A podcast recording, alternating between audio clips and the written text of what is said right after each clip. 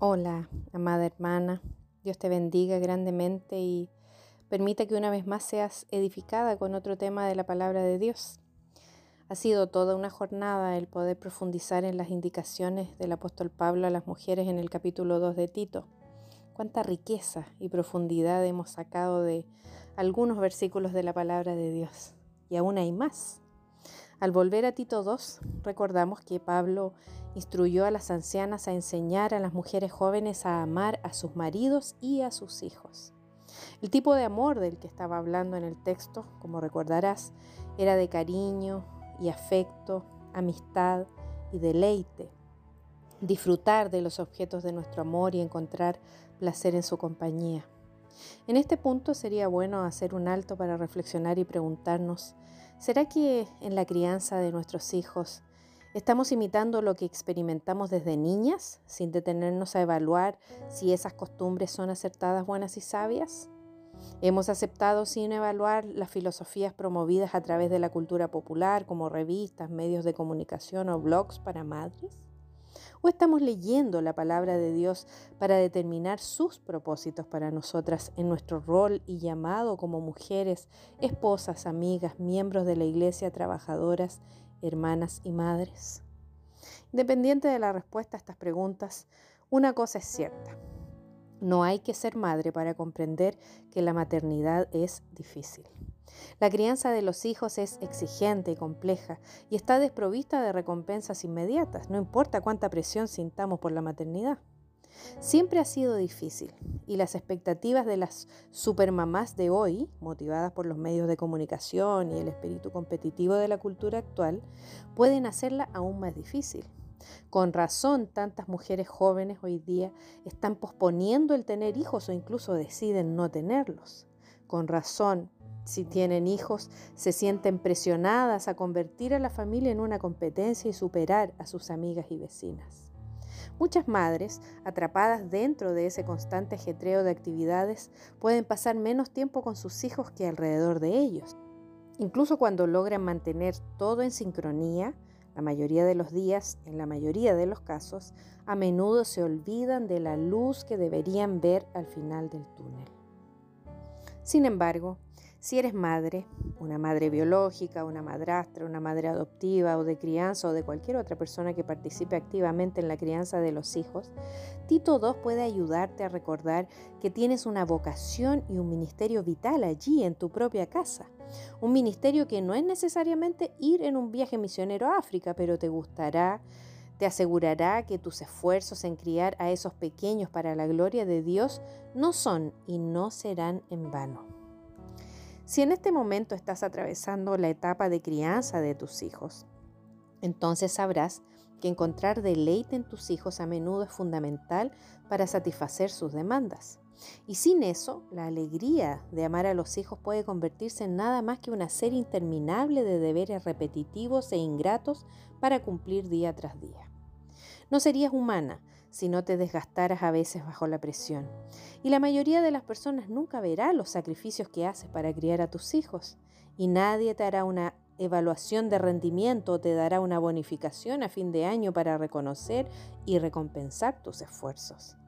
Sin embargo, si no tienes cuidado, si no oras, si dejas pasar los días sin determinarte a usarlos para los más altos y mejores propósitos de Dios, recordar la verdadera razón por la que estás haciendo todo esto, entonces puedes perder las bendiciones que Él, nuestro Dios, ha destinado para ti en esta etapa de la vida. Y tus hijos podrían perder la oportunidad de ver la imagen del amor de Dios a través de ti. Entonces, ¿cómo mantener esta tarea imposible en equilibrio? Con ayuda. Y no solo con la ayuda de Dios, aunque por supuesto está disponible para ti, sino que Dios ha escogido obrar en tu vida a través de otras mujeres, las mujeres de Tito II.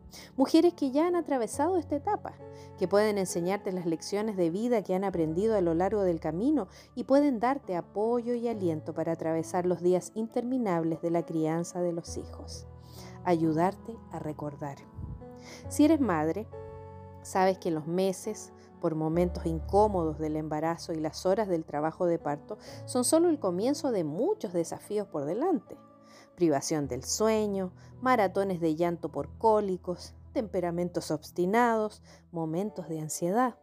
Y aquellas que están viviendo a sus hijos, que ya están viendo a sus hijos mayores, incluso hijos adultos, luchar y retroceder, tropezar y caer, podrían contar historias que harían parecer sencilla en comparación la primera etapa de los niños cuando empiezan a caminar. Sí, la maternidad es difícil. El entusiasmo inicial en esta etapa a menudo se ve eclipsado por el agotamiento y el deleite por el trabajo monótono. Pero los hijos, como sabes o tal vez necesites que te lo recuerde, son bendiciones. La Biblia siempre describe a los hijos como regalos de Dios, como una herencia, como una recompensa, como una esperanza para el futuro, como algo para estar agradecidas y disfrutar. Y la bendeciré, dijo Dios a Abraham cuando le prometió un hijo a Sara. La bendeciré y vendrá a ser madre de naciones, reyes de pueblos vendrán de ella. Eso está en Génesis 17, 16. La bendición de Isaac para Jacob incluyó la oración. Que Dios te bendiga y te haga fructificar y te multiplique. Génesis 28, 3. Cuando Esaú se encontró con su hermano años después en campo abierto, asombrado por el tamaño del séquito que se acercaba, preguntó, ¿quiénes son estos? Y Jacob respondió, son los niños que Dios ha dado a tu siervo. Génesis 33:5. Y el salmista aún exclamó, como saetas en mano del valiente. Así son los hijos habidos en la juventud. Bienaventurado el hombre que llenó su aljaba de ellos. Eso está en Salmo 127, 4, 5. Jesús mismo reconoció que los niños eran una bendición y reprendió a aquellos de sus seguidores que trataron de rechazarlos y dejarlos fuera como una molestia e inconveniencia. Dejad a los niños venir a mí y no se lo impidáis, dijo él en Mateo 19, 14. Jesús estaba expresando lo que la mayoría de los padres saben pero pueden olvidar fácilmente en medio de las presiones de la vida cotidiana que los pequeños son bendiciones. Así que respira hondo. En medio del bullicio, pídele al Señor que frene tu corazón acelerado y silencie las voces de las expectativas de los demás que resuenan en tu cabeza. Mira a tu alrededor, a la vida que está transcurriendo en este momento y dale gracias a Dios por tus hijos, sea cual sea su edad. Pídele que te ayude a disfrutarlos, disfrutarlos cuando sean adorables y te fluya naturalmente, y cuando sean insoportables, demandantes o irrespetuosos. Nunca pierdas de vista el hecho de que todavía son un regalo de Dios, una bendición, una sagrada mayordomía. Y si no tienes hijos propios, disfruta los hijos de los demás. Hazlo por amor a Jesús. Hazlo por amor a los niños y para la extensión del reino de Dios a la siguiente generación. Cuando amamos a los niños, reflejamos el corazón de nuestro Padre Celestial cuyo amor por sus hijos nunca falla. Un día, una mujer estaba limpiando su bolso y encontró un pequeño pedazo de papel. Quién sabe desde cuándo estaba allí.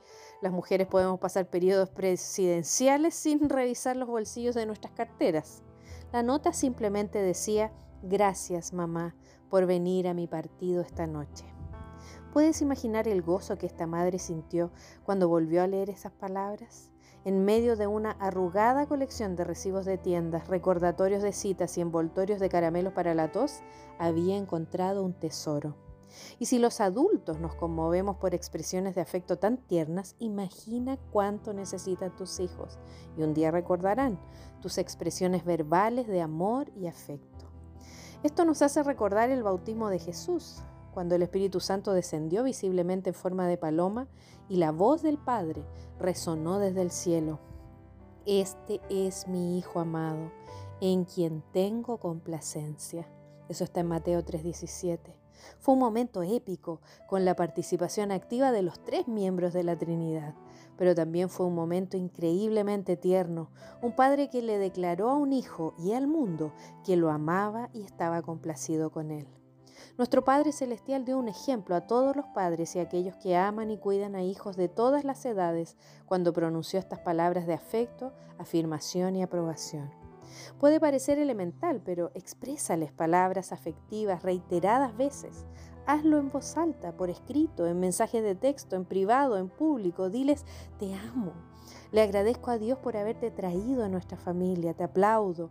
Me siento muy bendecida de ser tu mamá. Eres una bendición, un tesoro. Siempre que sea posible, enfatiza tus palabras con una demostración física de cariño. Nunca está de más, nunca es demasiado, y aunque a veces tus hijos puedan evadir tus besos o escabullirse de tus abrazos, nunca olvidarán esas expresiones de afecto. Cada palabra tierna, cada beso y cada abrazo es una inversión que traerá una rica herencia de amor en años y generaciones futuras. Cuando el apóstol Pablo quiso expresar a sus hijos en la fe cuánto los amaba, comparó sus sentimientos con el amor de una madre por sus hijos. Primera de Tesalonicenses 2.7.8 dice, antes fuimos tiernos entre vosotros, como la nodriza que cuida con ternura a sus propios hijos. Tan grande es nuestro afecto por vosotros que hubiéramos querido entregaros no solo el Evangelio de Dios, sino también nuestras propias vidas, porque habéis llegado a sernos muy queridos. Tierno, cuidadoso, afectivo, generoso, abnegado, muy querido este es el tipo de corazón que el apóstol Pablo llama a las ancianas a que enseñen a las mujeres jóvenes a cultivar por sus hijos, un corazón que necesita expresarse tanto en acciones como en palabras. Lo que verdaderamente nos inspira a amar a los hijos que Dios nos ha dado es su llamado, no la dulce expresión de sus rostros o la atención que le damos a su adorable presencia o sus logros. Los amamos porque Dios los ama y los amamos porque Dios nos ha llamado a amarlos, incluso en esos días cuando no son tan dulces y adorables. Así que es importante que aprendamos a expresar amor a nuestros hijos porque aunque todos en una familia vivieran 100 años, nuestras oportunidades de expresarnos amor uno al otro aún así son limitadas. Así que si puedes, si tienes la manera, incluso con hijos que viven lejos o que están separados, hazlo antes que sea demasiado tarde. Dile hoy, te amo. Hoy se escucha mucho sobre las madres helicóptero y las madres dramáticas que proyectan en sus hijos sus propias necesidades y a menudo no les permiten desarrollar su identidad personal ni asumir su propia responsabilidad. No obstante, otra problemática es que para algunas madres la necesidad de sus, que sus hijos eh, ocupan el quinto o sexto lugar en su lista de prioridades. Detrás del trabajo, las amistades, el tiempo personal, las compras de artículos modernos para la casa y a veces incluso de la iglesia y el ministerio.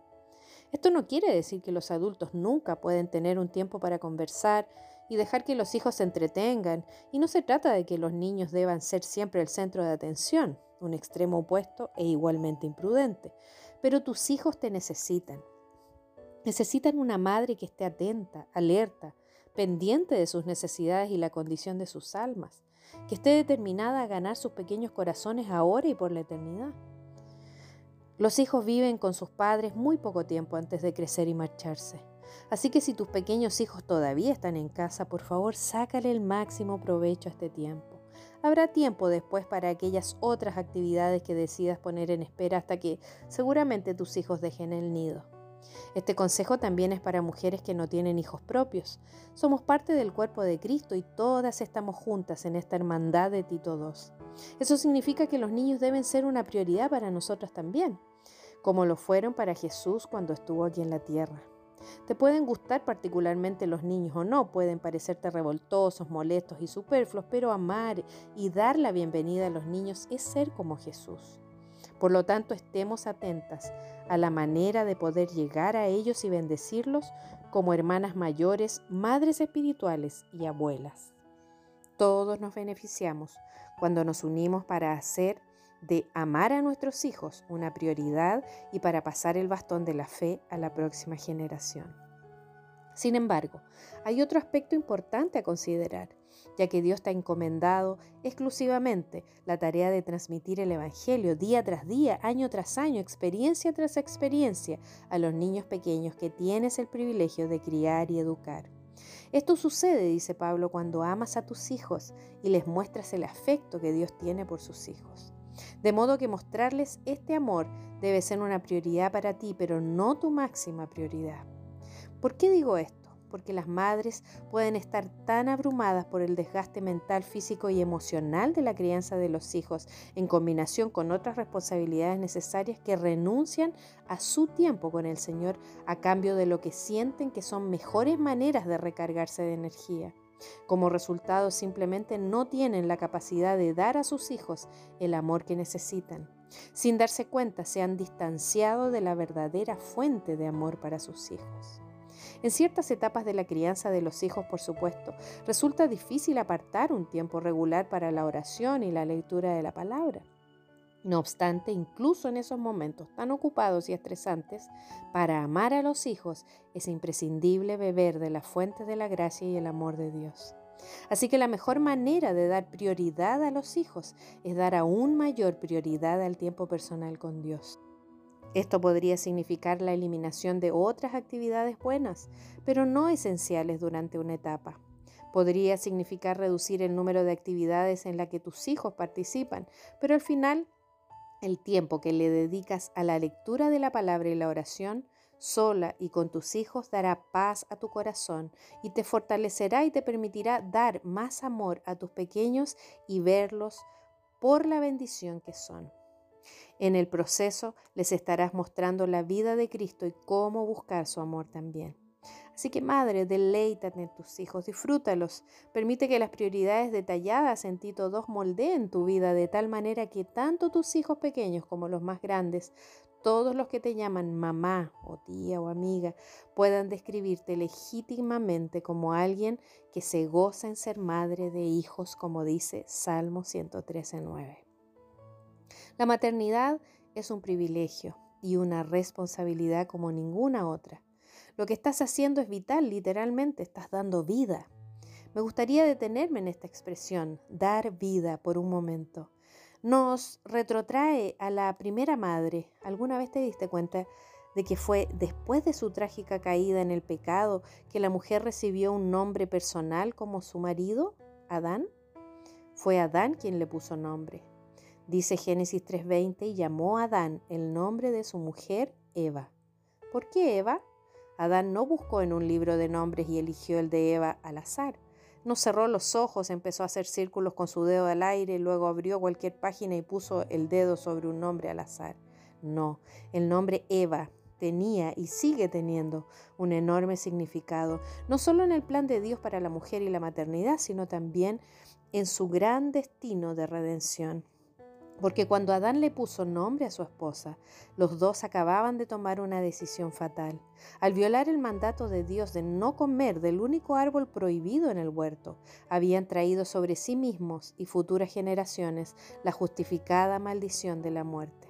Y sin embargo fue en ese momento cuando la muerte merodeaba eh, que Adán llamó a su mujer Eva, que deriva de la palabra hebrea que significa que da vida.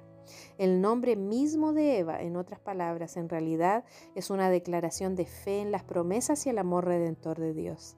La mujer cuyas acciones había traído la muerte a la raza humana, ahora se convertiría por la acción restauradora de un Dios de gracia en aquella cuyo cuerpo produciría vida física para la raza humana.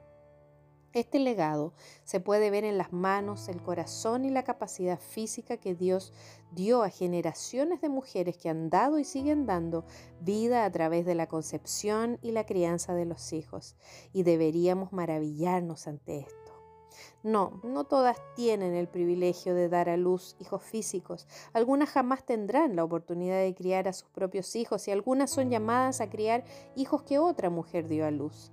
Y no tienen menos valor para Dios que aquellas que tienen dos, cuatro, seis, ocho, diez hijos biológicos y exhiben sus retratos en las paredes de sus hogares. Pero el tremendo valor y responsabilidad que Dios nos da a todas las mujeres significa que todas participamos de su propósito eterno. Todas participamos del legado de Eva como dadoras de vida.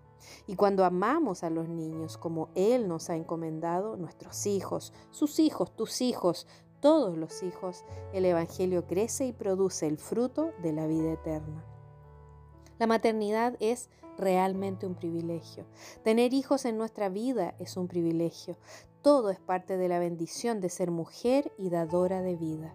Pero inherente a este precioso privilegio de este lado de la caída está también el potencial para el dolor, porque cualquiera que acepta el llamado a la maternidad se arriesga a sufrir como resultado.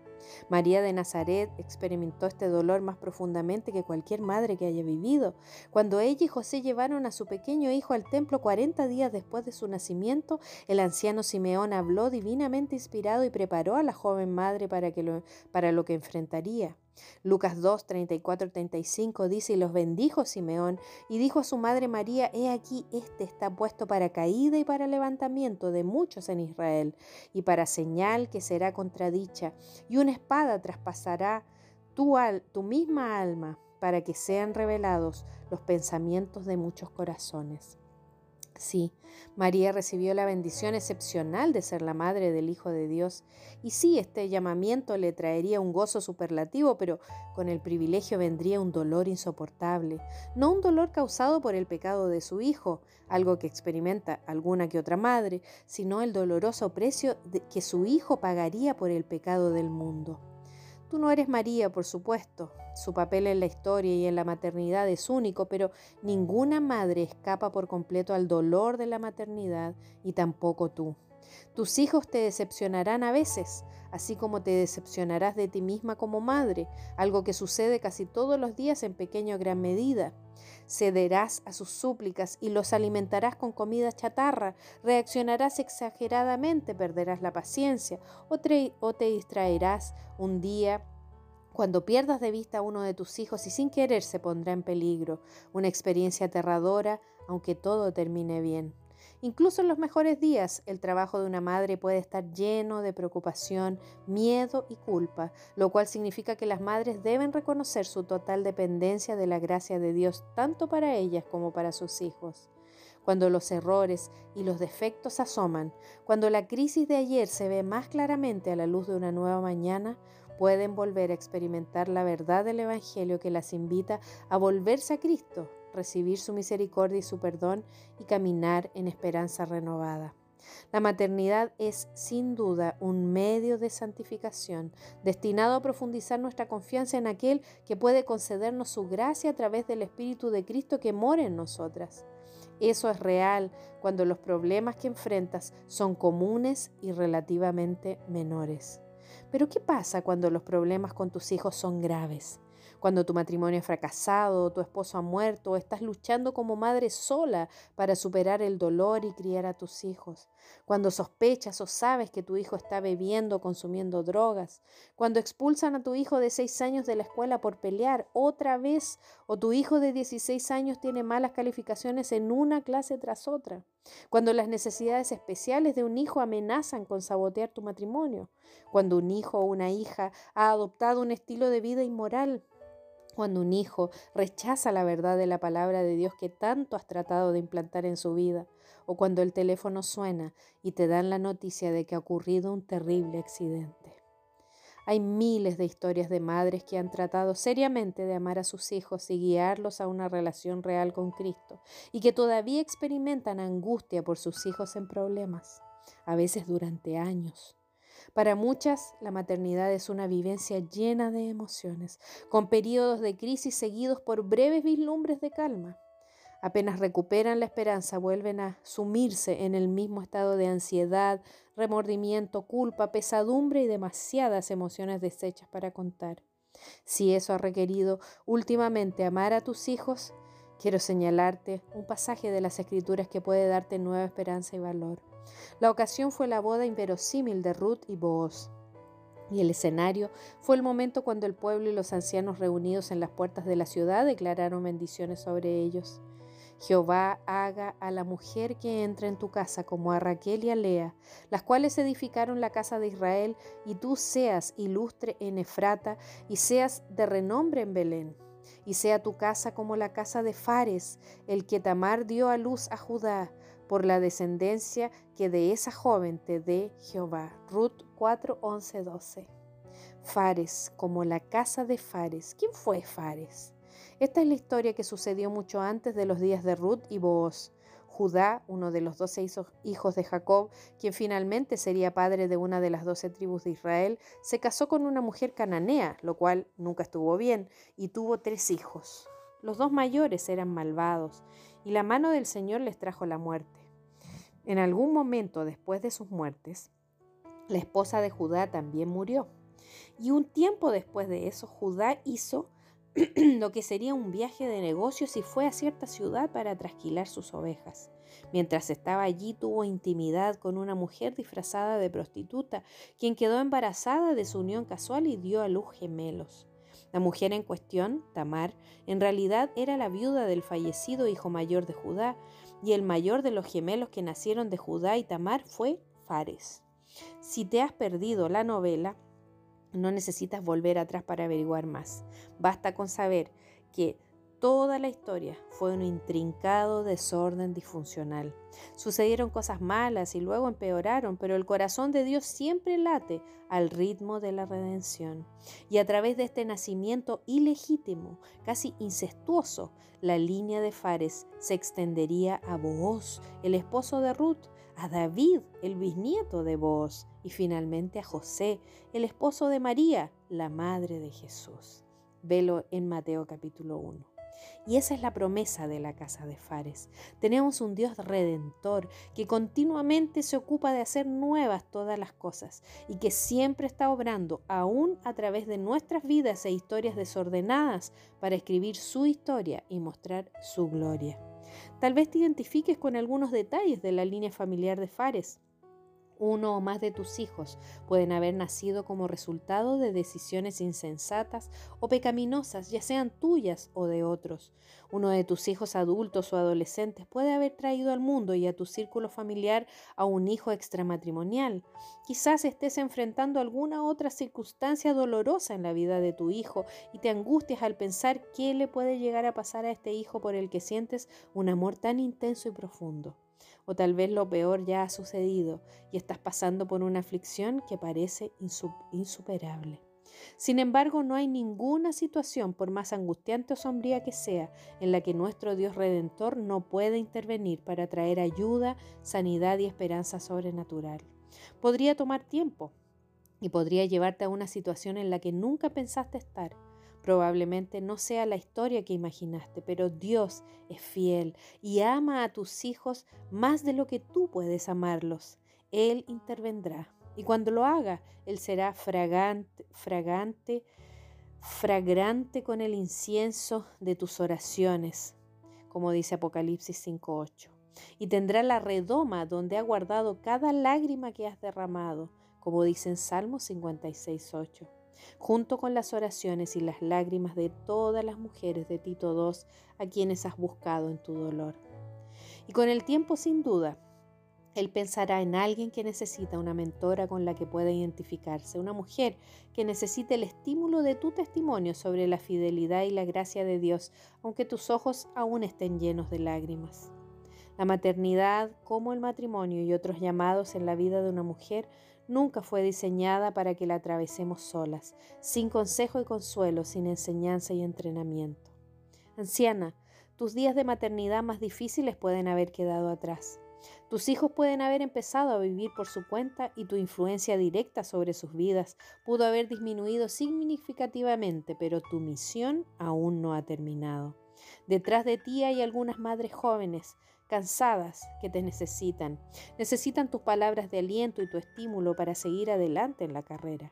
Necesitan tu sabiduría adquirida en la trinchera de la vida. Necesitan tus manos de ayuda que se extiendan para sostener a un bebé que llora. Necesitan tu tiempo, tal vez, para ofrecerles un descanso por la tarde o incluso una salida de noche. Necesitan tu amor por Jesús y tu amor por ellas, que las inspire a amar a Jesús y a sus maridos e hijos. Y mujer joven, cuando quieras gritar, ya no me llamo mami, vayan a buscar a otra. Y cuando te sientas como una niña sin madre que necesita que la sostengan, recuerda que Dios ha hecho provisión para este tiempo de tu vida. Ha colocado a las ancianas en el cuerpo de Cristo para que en momentos como estos sean canales de su gracia en tu vida. No tengas temor de decirles que las necesitas. No seas demasiado orgullosa para pedir ayuda práctica, consejos y oración. Les darás la oportunidad de hacer lo que Dios les ha pedido que hagan. Estas ancianas te necesitan tanto como tú las necesitas a ellas. El escritor de Hebreos, que buscaba fortalecer la fe de los creyentes que vivían días difíciles, enfatizó la importancia de evitar el aislamiento y mantener este tipo de relaciones vitales. Hebreos 10, 24, 25 dice, y considerémonos unos a otros para estimularnos al amor y a las buenas obras, no dejando de congregarnos como algunos tienen por costumbre, sino exhortándonos y tanto más cuanto veis que aquel día se acerca. Nosotras las mujeres dadoras de vida hemos sido llamadas a darnos vida las unas a las otras, así como también a los hijos que Él ha confiado en nuestro cuidado. Cuando los días son difíciles, como muchas veces lo serán, o incluso cuando son simples días normales y corrientes y parece que vivimos todo el día por inercia, las madres pueden encontrar fortaleza, valor y sabiduría al caminar junto a otras mujeres con el mismo sentir. Si las ancianas enseñan y animan a las mujeres jóvenes a amar a sus hijos, la próxima generación experimentará la belleza del amor de Cristo y sus corazones serán cautivados por ellas, las mujeres de Tito II.